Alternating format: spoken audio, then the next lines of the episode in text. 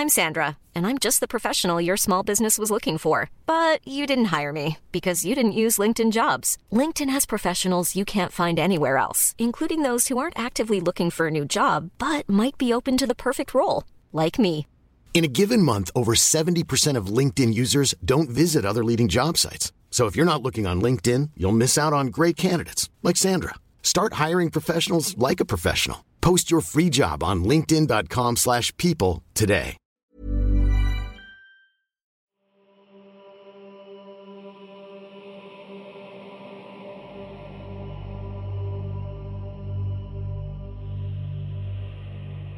Décidément, l'apparition de ce Paris moderne donnait bien des maux de tête à l'Église. Après des mois de concile, impliquant des ecclésiastiques de toute l'Europe, ainsi que le Très Saint-Père, aucune décision, aucune bulle pontificale n'avait été édictée concernant le statut de la ville. Au sein du palais des papes d'Avignon, les questions s'accumulaient sans trouver de réponse. Cette ville était-elle envoyée par le Seigneur? Était-ce un événement annonciateur de la fin des temps? Une épreuve du ciel? Et si oui, quelle en était la signification. Que faire des hérétiques vénérant la ville, qui désormais pullulait dans les campagnes? Et qu'en était-il du clergé local? Alors que l'Europe entière était suspendue à la vie du pape, la division au sein du royaume de France s'empirait de jour en jour. Philippe VI de Valois et son frère Charles d'Alençon, désormais en conflit ouvert, s'attachaient à se trouver des soutiens, et la décision du Saint-Père, qui allait trancher en faveur ou en défaveur de Paris, ferait forcément pencher la balance dans l'un ou l'autre des camps. Les questions religieuses se mêlaient donc aux questions politiques. Au sein du palais, les hommes d'église y allaient chacun de leurs avis sur la situation, et certains débats tournaient parfois à l'empoignade. C'était simple, on n'avait jamais vu le clergé dans une telle agitation depuis le grand schisme entre Orient et Occident. La situation avait au moins eu le mérite de rendre clair une chose. L'antipape, nommé par Louis de Bavière, n'avait le soutien de personne, et ce dernier en était enfin arrivé à la table des négociations. Au milieu de tout ça, Pierre Roger, le représentant du pape à la cour de France, était devenu l'homme le plus sollicité d'Avignon. Moult questions lui étaient posées sur cette ville, qu'il ne connaissait finalement que très mal. Lui non plus ne savait plus quoi penser de ce Paris moderne et de son peuple, qui un jour massacrait la chevalerie du roi, puis un autre l'aidait contre la révolte flamande, et contre son frère. Il ne fallait néanmoins pas laisser la politique influer les questions d'ordre spirituel, Pierre en était conscient. C'est pourquoi, lors de la dernière entrevue entre le roi et le président, il avait proposé aux Parisiens de constituer une délégation religieuse, afin de plaider leur cause à Avignon auprès du Saint-Père. Ainsi, quelques semaines plus tard, cette délégation était enfin arrivée au palais, escortée par les hommes du roi Philippe VI. Mais Pierre Rouget avait manqué de s'étouffer à la vue de l'étrange cortège parisien se présentant devant les portes. En effet, par représentation religieuse, l'évêque avait principalement voulu dire catholique, mais il semblait que les Parisiens ne l'avaient pas compris de cette façon et avaient tenu à représenter chaque religion présente dans la ville. Ainsi, cette ambassade comprenait l'archevêque de Paris, deux prêtres catholiques, une sœur visitandine, mais aussi un imam, un pope orthodoxe, un rabbin, une sorte de moine oriental, et pour compléter cette ménagerie, un autre prêtre appelé pasteur, officiant une forme dévoyée du saint culte catholique. Parmi eux, une diversité de couleurs tout à fait surprenante, ayant amené Pierre Roger à se demander si, dans la réalité du Paris moderne, le monde entier avait décidé de se rassembler en un seul endroit. Cette rencontre allait se révéler beaucoup plus difficile que prévu. Ces Parisiens élevaient les cultes israélites et mahométans au même niveau que la Sainte Église. Le souvenir de la chute de Saint Jean d'Acre romain des musulmans, en 1291, était encore vivace. Ils saisissaient maintenant le fossé abyssal séparant les deux sociétés, et réalisaient que sans la peur qu'inspirait la ville, et la puissance des armes qu'elle détenait, la croisade aurait été depuis longtemps proclamée. Car encore plus que la chute de Saint Jean d'Acre, le souvenir du massacre de la chevalerie française était encore très frais et le sort réservé aux foules d'hérétiques étant entrées dans Paris avait été un avertissement supplémentaire. Une chose était sûre, l'arrivée de cette délégation allait compliquer encore plus un concile déjà très tendu.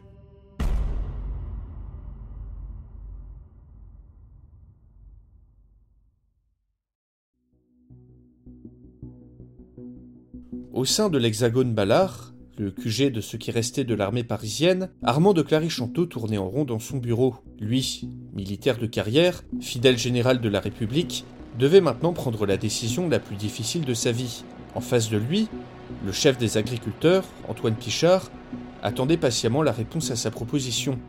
Ces dernières semaines avaient été éprouvantes pour tous les Parisiens.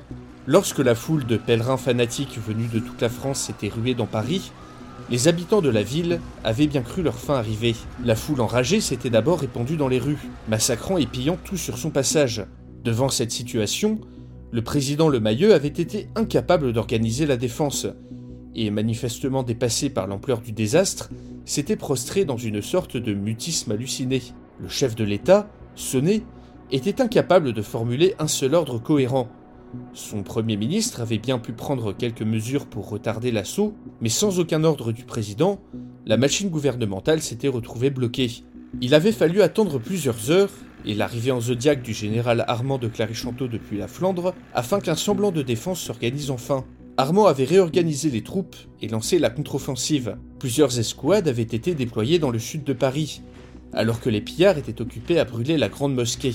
Un vétéran de la 8e croisade avait semblé reconnaître la forme typiquement orientale du bâtiment et attirer l'attention d'une grande partie de la foule dessus, ce qui avait facilité la tâche des militaires.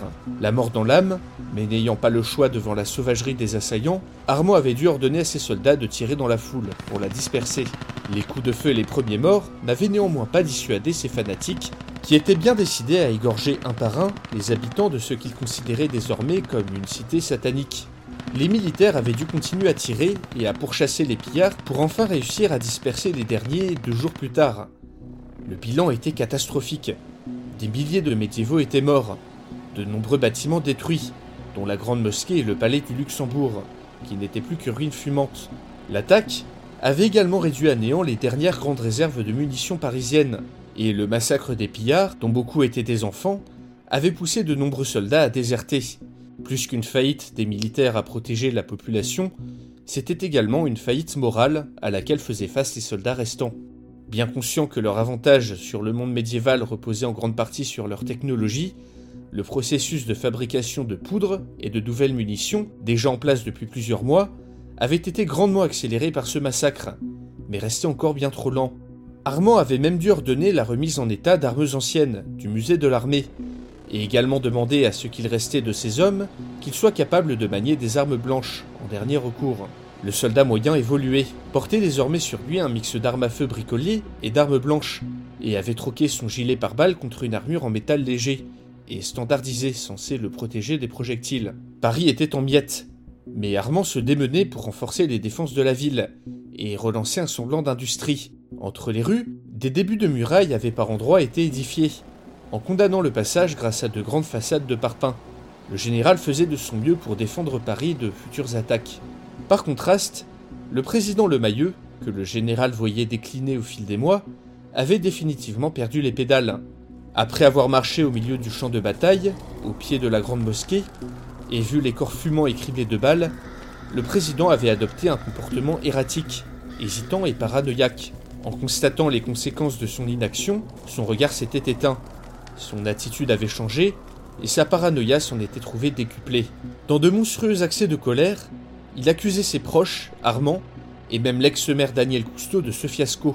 partout dans Paris, les survivants le pointaient du doigt pour ne pas avoir su réagir à l'attaque des fanatiques.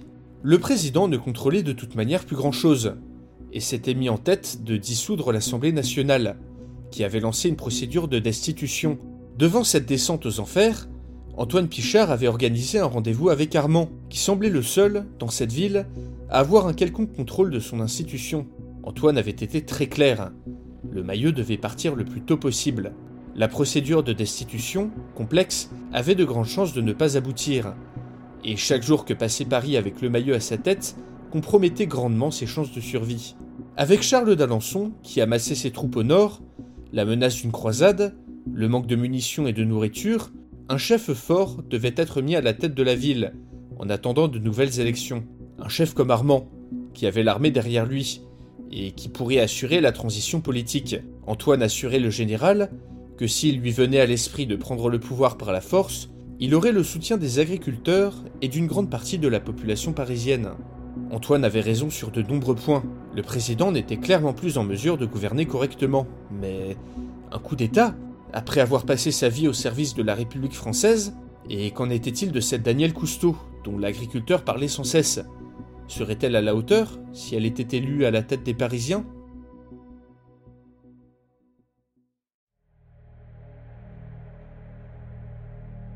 Même si elle était contente d'enfin pouvoir ressortir à l'air libre, Daniel Cousteau, l'ex-maire de Paris, était effrayé par les changements qu'avait subis la ville en seulement six mois. Sur les berges de la Seine, les crues, dues à la disparition des barrages en amont du fleuve, s'étaient enfin calmées. Des carcasses de voitures et de péniches émergeaient de ci de là, tandis que les trottoirs submergés pendant des mois s'étaient considérablement dégradés. Les bâtiments, eux, tombaient en ruine. Les fenêtres cassées ou les toits troués faisaient désormais partie du paysage. La nuit, la lumière des torches avait remplacé celle des lampadaires. Les voitures ne roulaient plus et avaient été remplacées par des charrettes, des vélos ou des pousse-pousse. La vie quotidienne des Parisiens s'en était retrouvée transfigurée. Mais loin de s'en plaindre, les Parisiens survivants avaient fini par s'adapter. Tout devait désormais avoir une utilité. Paris, capitale de la mode, c'était terminé. Le maquillage ou autres accessoires coquets avaient été remplacés par des jeans sales et troués, de gros pulls en laine ou encore de grosses bottes pour ceux qui en avaient. Les dures conditions de vie faisaient ressembler de plus en plus les Parisiens à des paysans mi-médiévaux, mi-modernes. Vestimentairement parlant, les deux mondes s'influençaient. Les médiévaux, par exemple, se cousaient désormais des poches sur tous leurs vêtements. Mais le changement le plus impressionnant était social. Paris n'avait plus rien à voir avec la fourmilière moderne et individualiste d'avant, et ressemblait plus à un grand village où tout le monde se connaissait. S'arrachant à ses réflexions, Daniel s'engagea dans une petite rue près de la place de la Bastille, où se tenait un marché. Les seules traces de technologie moderne fonctionnelle étaient des dynamos, destinés à produire de l'électricité pour des perceuses ou des scies. Mais à l'intérieur des bâtiments, Daniel savait que de grands ateliers s'étaient mis en place, produisant poudre noire, recyclant des métaux ou cultivant d'immenses potagers d'intérieur. Antoine Pichard lui avait expliqué que depuis le massacre des pèlerins et l'organisation de midis par quartier, les médiévaux avaient plus ou moins cessé de piller tout et n'importe quoi dans Paris. Le grand pillage, comme cette période était surnommée, avait cessé. Ce qui restait des médiévaux dans Paris étaient soit des marchands, soit des miséreux prêts à se faire exploiter par des Parisiens peu scrupuleux, en échange de babioles modernes sans valeur. Tout en évitant une bande de gamins courant dans la rue, Daniel adressa un salut à une bande d'agriculteurs patibulaires qui surveillaient le marché, armés d'un assortiment de gourdins en tout genre. La police ne venait plus ici, car le Mailleux, dans un accès de paranoïa, avait ordonné à tous les fonctionnaires restants de protéger le 8e arrondissement, où était le palais de l'Élysée, ce qui était aussi la raison pour laquelle Daniel Cousteau, qui était recherché, pouvait se balader à l'air libre. Parmi ceux qui la reconnaissaient, personne ne semblait lui tenir rigueur de l'erreur qui l'avait jeté en prison. Les Parisiens avaient bien d'autres soucis à se faire, et se fichaient bien que la bourde de Daniel écoutait la vie à des milliers de chevaliers. Au moins, celle-ci n'avait pas laissé les Parisiens se faire massacrer par une horde de pèlerins fanatiques. D'ailleurs, elle espérait qu'Antoine arriverait à persuader ce général, Armand de Clary-Chanteau, d'organiser une prise du pouvoir. Daniel était optimiste quant au plan. Une fois le maillot dégagé, une concertation serait organisée pour réécrire la Constitution, afin de l'adapter au monde dans lequel se trouvait désormais Paris. Par la suite, des élections seraient organisées, qui devrait mieux refléter les différents quartiers de la capitale, et auxquels elle comptait bien participer. Il fallait néanmoins faire tout cela avant la fin de l'hiver, car Charles d'Alençon, qui rassemblait ses troupes au nord de la capitale, comptait attaquer au printemps. Pour le moment, Paris était incapable de frapper préventivement, et le roi, à qui le Mailleux avait fourni de l'or avant l'attaque des pèlerins, ne disposait que de troupes réduites. En attendant la fin du mauvais temps, qui rendait impossible toute opération militaire d'envergure, le plus grand danger ne venait pas de l'extérieur, mais bien de l'intérieur. En effet, après les élections législatives anticipées ayant eu lieu quelques mois plus tôt, les royalistes avaient refait leur entrée au Parlement, et constituaient désormais une force politique de plus en plus importante. Menés par leur chef de groupe, Tanguy Antonaise, issu d'une vieille famille de la noblesse française, les royalistes avaient enfin mis leurs différents dynastiques de côté, pour se mettre d'accord sur une chose. Paris devait intégrer le royaume de France, et accepter Philippe VI de Valois comme souverain. De plus en plus populaire dans certains quartiers, cette alternative à la République gagnait le soutien d'une partie des Parisiens, fatigués des conflits et désireux de s'intégrer pleinement au Moyen Âge, quitte à perdre certaines libertés. Un programme stupide, pensait Daniel, qui méprisait cette noblesse désargentée tentant de retrouver leurs privilèges.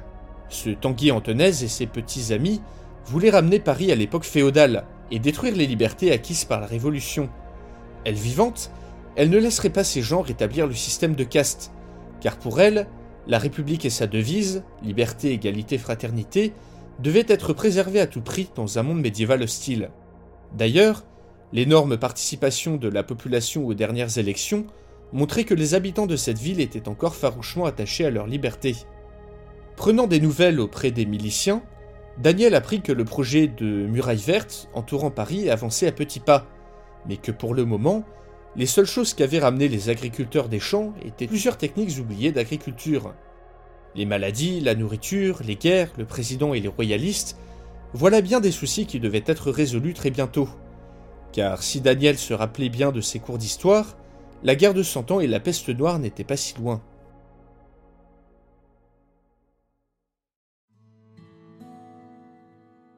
Depuis que le prévôt d'Orléans avait créé une faculté de médecine pour Marc, le docteur était devenu une sorte de messie. Le fait qu'on l'ait nommé si vite à une position si prestigieuse, qu'il soit un médecin parisien et que sa peau soit noire, lui avait donné une aura de mystère, d'exotisme et de sagesse, qui chaque jour attirait tous les malades de la ville aux portes de l'université. Une véritable cour des miracles de souffrants, hurlant et geignant à tout va, qu'il devait traverser chaque matin et chaque soir pour aller enseigner. C'était sûrement ça, la rançon du succès, car sa réputation nouvellement acquise et ses méthodes d'enseignement peu communes avaient attiré des étudiants de toute la France. Dans les couloirs de l'abbaye, où il donnait ses cours, des murmures respectueux se faisaient entendre sur son passage. Globalement, le médecin pensait qu'il s'en sortait plutôt bien, même s'il avait du mal avec le latin, la langue des universitaires, qu'il était en train de réapprendre. Ça, et les messes quotidiennes auxquelles il devait assister. Stérilisation, virologie, hygiène, Marc comptait bien enseigner les différents concepts de la médecine moderne d'une manière tout à fait révolutionnaire pour l'époque. Avec ses connaissances, le médecin réunionnais venait bousculer toutes les certitudes médicales de nombreuses personnes, ce qui ne lui attirait pas que des amis. Mais Marc n'en avait cure, et était décidé à changer en bien le cours de l'histoire. En effet, la peste noire allait bientôt déferler sur l'Europe, et le médecin était convaincu qu'en enseignant de bonnes pratiques d'hygiène et des rudiments de virologie à ses étudiants, il parviendrait à grandement limiter la propagation de la pandémie, au moins à Orléans, sans oublier bien sûr la souche de grippe moderne que les Parisiens avaient ramenée avec eux, qui dans certains villages emportait 10 à 15% de la population. Bref, il avait beaucoup de travail, mais un travail gratifiant qui sauverait peut-être des dizaines de milliers de vies. Et malgré ses horaires impossibles, il avait tout de même trouvé le moyen d'attirer l'œil de la fille du prévôt, chez qui il allait régulièrement souper. Une certaine Constance, mignonne et modeste petite brune de 19 ans, un âge très avancé selon son père qui désespérait de la marier un jour. Mais le nouveau statut et le prestige de Marc avaient donné des idées à l'officier royal, qui un soir lui avait tout simplement offert sa fille en mariage, ce que Marc avait poliment refusé. Néanmoins, le prévôt était insistant, et cette Constance diablement jolie. Tout ceci était si rapide, et Marc voulait connaître un peu plus la demoiselle avant d'accepter de se marier avec. Il fallait qu'il demande des conseils à Pierrick sur la manière médiévale de faire la cour.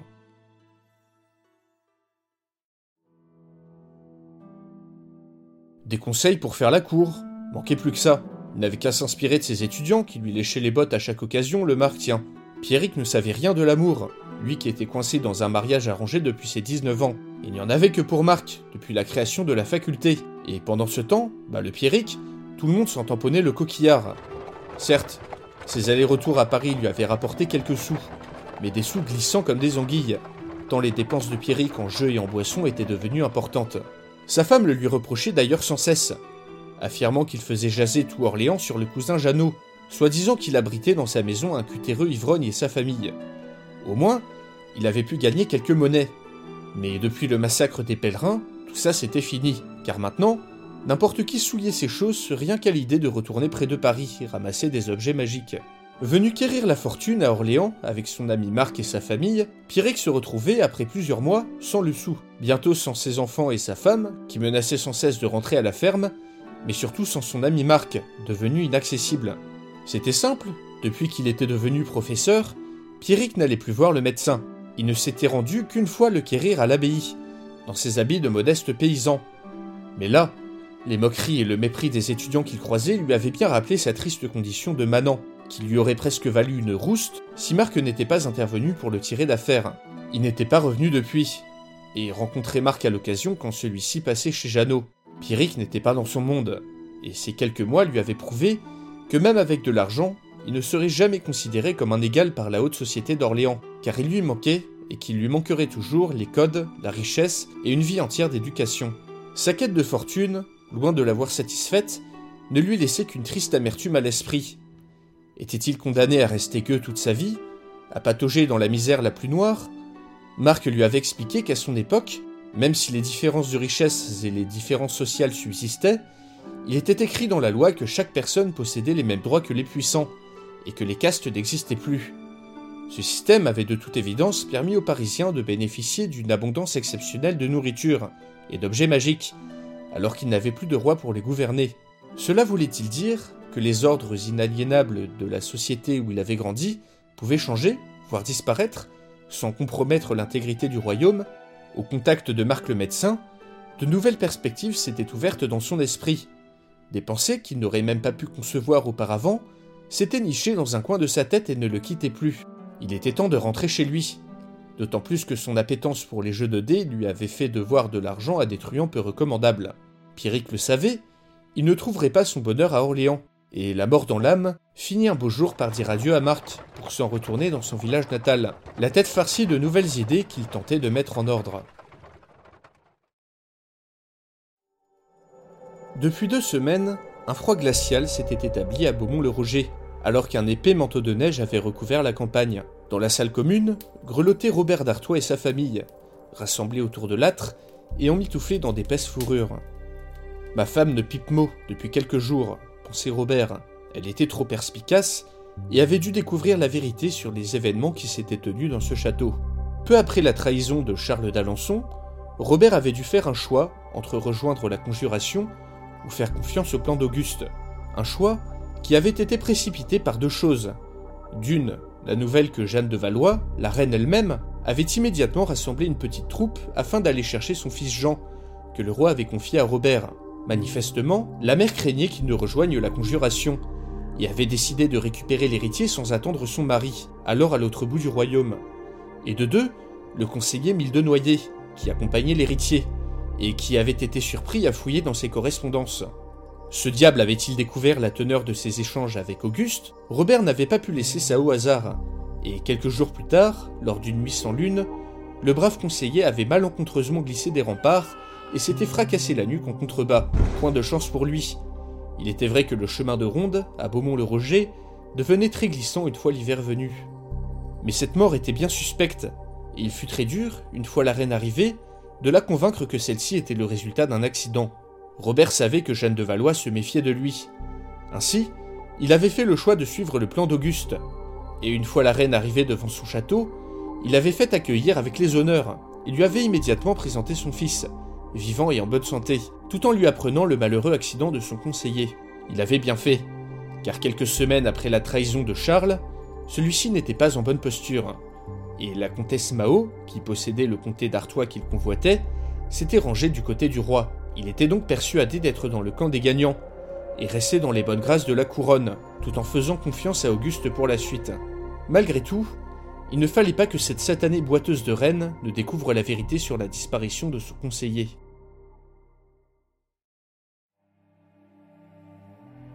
Plus que la mort suspecte de son fidèle mille c'était en ce moment l'état de son mari le roi qui l'inquiétait. Tout en assistant à la messe dédiée à la sauvegarde de la couronne, la reine se tourna vers son mari, qui, à genoux, était plongé dans une intense prière. Autour d'eux, les grands du royaume restés fidèles ne priaient, manifestement pas avec le même entrain.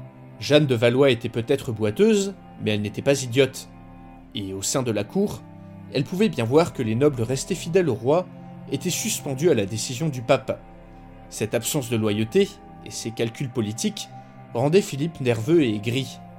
Le roi pestait sans cesse contre l'absence de dévouement des grands du royaume, qui avaient soit rejoint la rébellion de son frère, soit n'attendaient qu'un signe de faiblesse de sa part et de celle de Paris pour le faire.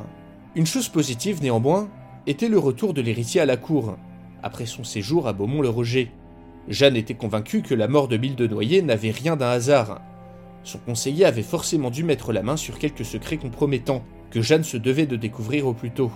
Dans tous les cas, il semblait que ces messieurs de la cour ne médisaient plus sur son compte. Il était vrai que sa petite expédition armée à Beaumont-le-Roger leur avait montré ce qu'elle était capable de faire pour protéger son fils et la couronne.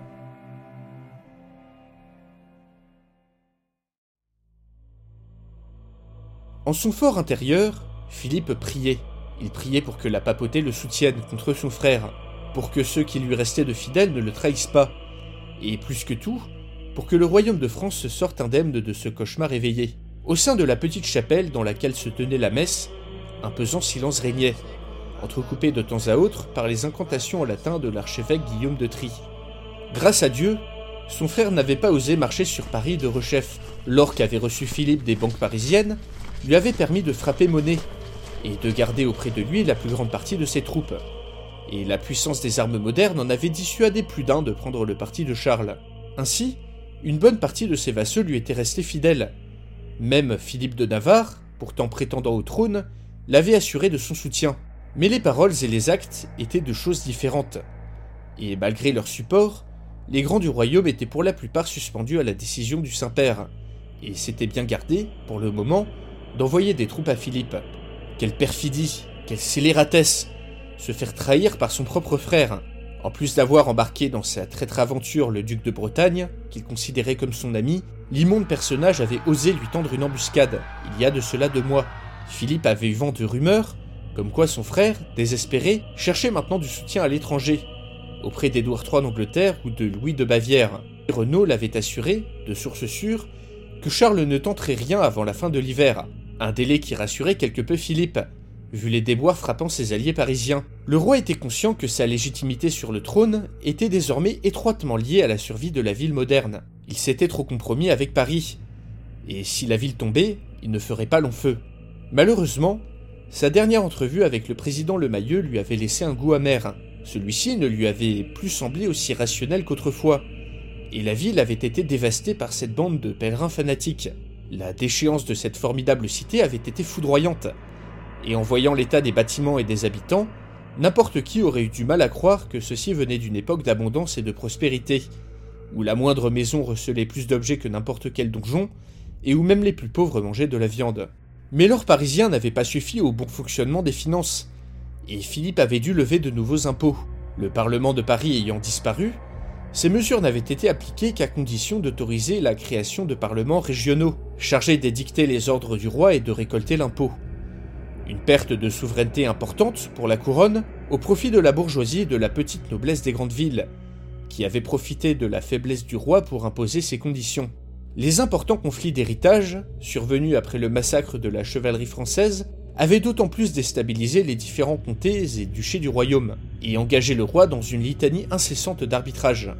En seulement six mois, l'arrivée de Paris avait bouleversé les institutions du royaume, et grandement affaibli la couronne. Le modèle de gouvernement républicain de cette ville avait également fait des émules, et inspiré de nombreux notables du royaume dans leur demande au roi. Philippe avait eu vent de ces petites assemblées de bourgeois qui, dans Orléans même, siège de sa cour, se rassemblait à la nuit tombée pour discuter politique et représentation. Avec ça, et la création de cette faculté de médecine, tenue par un Parisien, le roi ne reconnaissait plus la ville. Pour Philippe VI, sa coopération avec Paris était un danger pour la survie du royaume de France, dans sa forme actuelle, mais également la seule manière qu'il avait de conserver le pouvoir, et d'éviter une situation bien pire encore. Tournant la tête à sa gauche, Philippe put apercevoir, dans l'ombre d'une colonne, son nouveau connétable et chef des armées, l'ancien bailli Renaud des Mazis.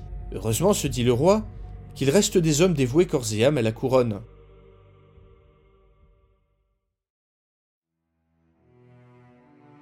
Sans l'apparition de Paris, Renaud des Mazis ne pensait pas qu'il aurait pu un jour accéder à la prestigieuse fonction de connétable. Mais les services exceptionnels qu'il avait rendus, en s'étant troublé à Philippe VI et au royaume de France, avaient fini par lui valoir l'immense honneur d'être anobli. Lors d'une cérémonie en petit comité, le fier bailli avait reçu du roi lui-même le comté d'Eu et de Guigne, laissé vacant depuis la mort du comte et de son héritier lors de la bataille de la porte de la chapelle. Il avait ensuite été nommé connétable et chargé de deviser un plan avec le général parisien Armand pour mettre Charles d'Alençon hors d'état de nuire dès le printemps prochain. Un plan Renaud n'en avait point pour le moment, mais les informations que lui faisait parvenir l'écorcheur et son ami parisien lui seraient bien utiles au moment venu. Il n'avait pu se résoudre, après son anoblissement, à demander l'amnistie de l'écorcheur au roi. Ce félon ne méritait que la corde, ou le pal. Et à choisir, il préférait trahir un criminel plutôt que de faire pardonner un assassinat de seigneur. Il ne se servirait de l'écorcheur et de sa petite bande qu'en dernier recours. En attendant, l'hiver empêchait toute manœuvre.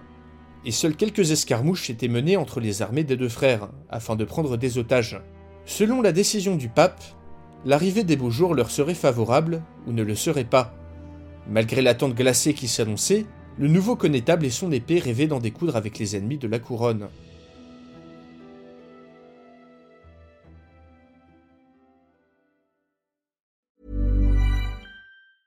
Hi, I'm Daniel, founder of Pretty Litter. Did you know cats tend to hide symptoms of sickness and pain? I learned this the hard way after losing my cat, Gingy. So I created Pretty Litter, a health monitoring litter that helps detect early signs of illness by changing colors, saving you money and potentially your cat's life. Pretty Litter is veterinarian developed, and it's the easiest way to keep tabs on your fur baby's health right at home. Go to prettylitter.com and use code ACAST for 20% off your first order and a free cat toy. Terms and conditions apply. See site for details.